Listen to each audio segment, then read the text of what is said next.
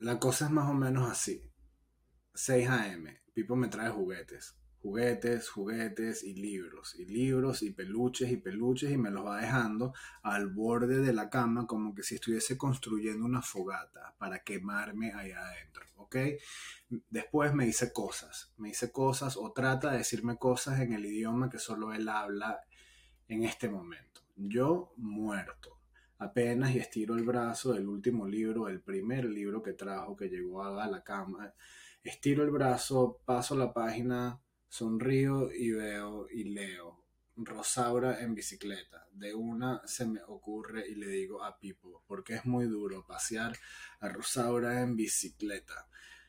Espero una carcajada y no sucede y veo que no entiende el chiste y que a lo mejor no entiende nada y sigo durmiendo. Caigo otra vez, muerto. Siento dolor en los talones, siento dolor en las piernas, siento presión en la espalda.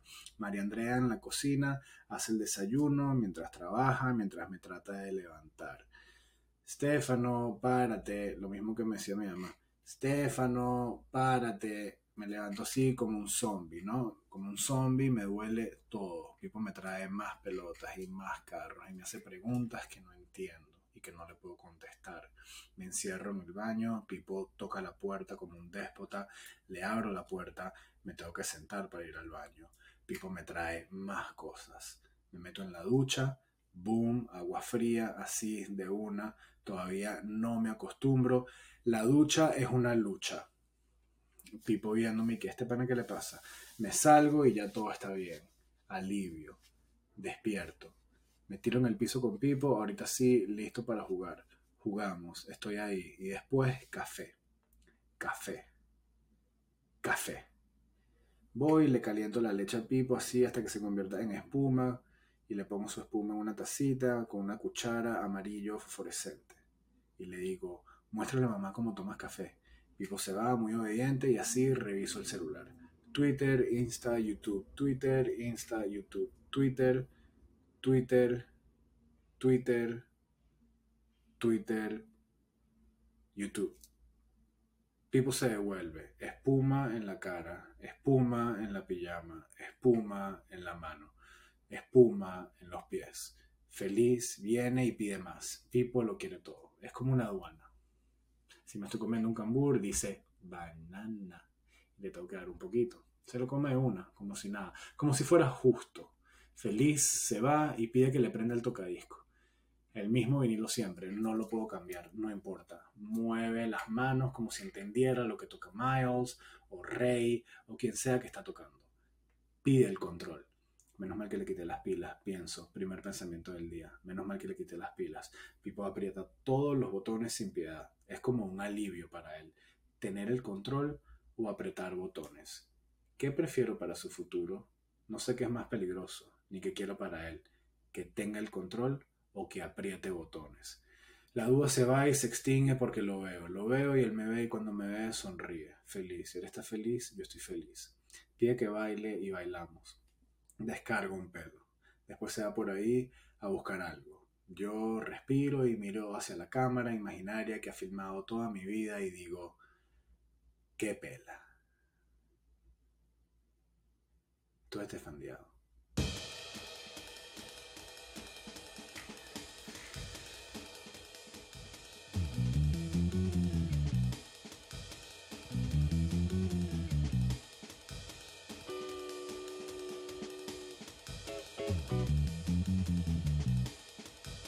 Demasiadas gracias porque llegamos a los 150 suscriptores, se me olvidó el español, en YouTube. logramos. El poder de la convocatoria.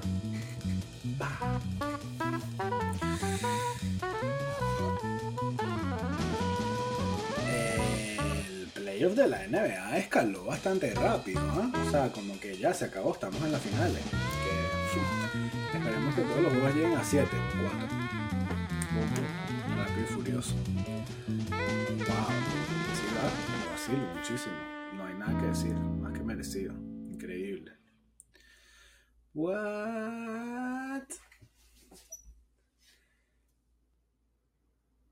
La semana pasada el señor, o Dios, como lo llamo yo, el señor Martin Scorsese, eh, como ustedes lo llaman a él, falta de respeto, hizo una entrevista que me dejó bastante, me dio un poquito de ansiedad, ¿ok? Me, me dio un poquito de ansiedad. El señor Martin Scorsese está presentando su película en Cannes, ¿ok? En este momento, eh, Killers of the Flower Moon, basada en un libro eh, con el mismo nombre de cómo el FBI descubrió esta serie de asesinatos en Oklahoma, del condado de, de, la zona de Osage, donde había una reserva de indígenas, de indios ahí que eran, en ese momento era la zona más rica en el mundo per cápita, porque había demasiado petróleo abajo en el terreno y, empezaron a aparecer todos estos asesinatos que nadie sabía nada y el FBI logró descubrir este, este caso, ¿no? O resolver el caso. Por supuesto sale, por supuesto sale Robert De Niro. Décima película con el señor Martin Scorsese. Y por supuesto sale Leonardo DiCaprio. Sexta película con Martin Scorsese. Martin Scorsese tiene 84 años, ¿ok? Y mm, el cierre está de esta entrevista, ¿no? En donde hablan mucho de la peli que no quise leer mucho porque no quiero ni siquiera ver el trailer. Yo ya no veo trailers de por sí de las cosas que quiero ver, pero de Martin eh, no necesito ver el trailer en absoluto y no lo quiero ver, quiero llegar y no quiero leer el libro todavía, quiero llegar a ver la película al cine, por supuesto, una película que era de Paramount, ¿ok? Paramount quería la, tenía la opción quería que el guion se concentrara más en el detective del FBI que salvaba el caso y DiCaprio quería más que fuera como que concentrado en otra cosa. Eso es lo que tengo entendido y por eso Paramount, ahí Paramount se salió y que ni de vaina. Y lo agarró Apple, ¿ok? Apple lo agarró y le dio al señor Martin Scorsese 200 millones de dólares para hacer la película. La película va a salir en el cine primero esa plata va a ir para Paramount, porque Paramount tiene un pelín de derecho todavía ahí en la película, y después va a vivir en Apple TV. No tengo problema con eso.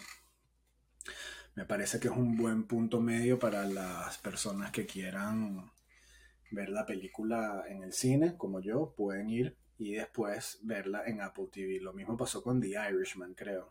Yo vi The Irishman en el IFC cuando salió emocionantísimo. The Irishman, obviamente, una obra maestra, digan lo que digan, más allá de si el efecto de rejuvenecización era ideal o no, o si distraía, más allá de todo eso. No fui a ver la película para eh, juzgarla por sus efectos, fui a ver una historia, eh, fui a ver a, al señor De Niro pintar casas y y las pintó muy bien. Curioso es que esta es la primera película de Scorsese que salen DiCaprio y De Niro en la misma peli. Nunca habían trabajado los tres juntos. Y, hay gente que piensa, dicen por ahí que puede ser su última peli, ¿no? Del señor Martin. Yo no lo quiero pensar. Yo no quiero vivir en, en un mundo en donde no, en donde no sepa que haya que vienen películas de él yo creo que puede haber un par más, digo yo. Espero yo.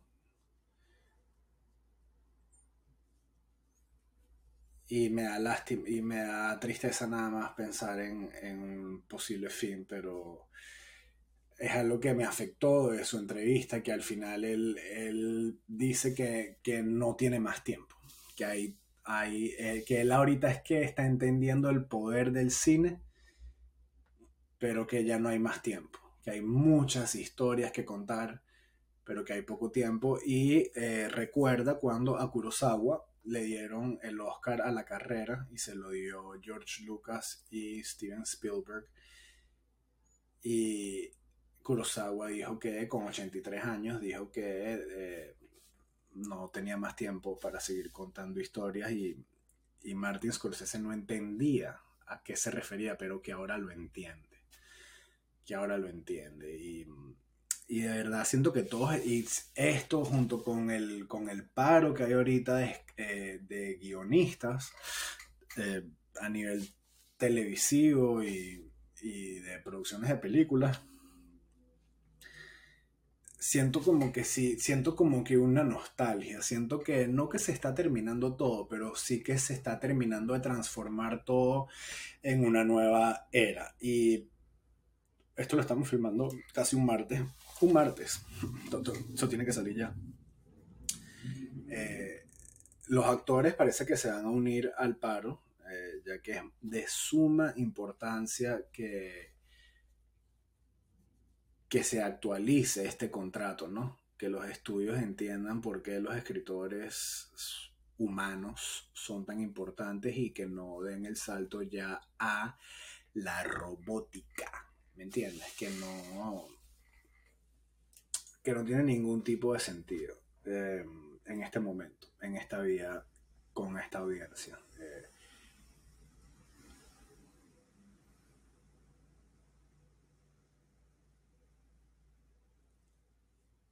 no sé qué, qué, qué botón tocar, ¿no? Pero me dio un poco de nostalgia Martin y estoy muy feliz que está en Cannes con su película, con sus amigos, haciéndola y, dando cátedra. Eh, ovación de pie de nueve minutos, dijeron. En verdad no sé quién cuenta eso, pero no, no importa, eso no, eso no dice nada.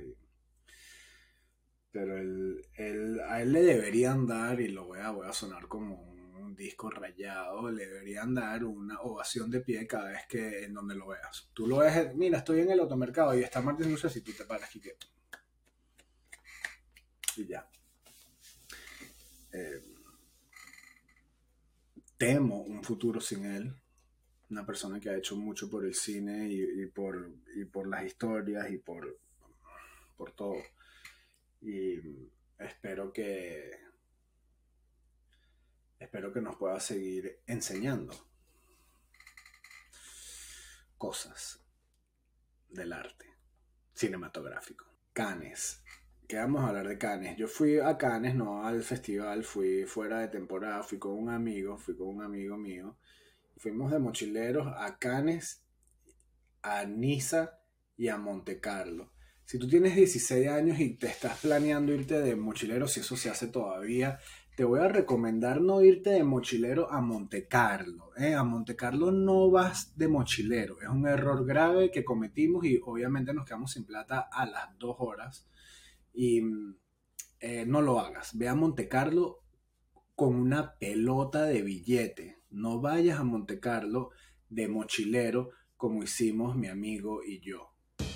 No lo hagas, ¿ok? Eh, Monte Carlo ha tenido dos homeless, ¿ok?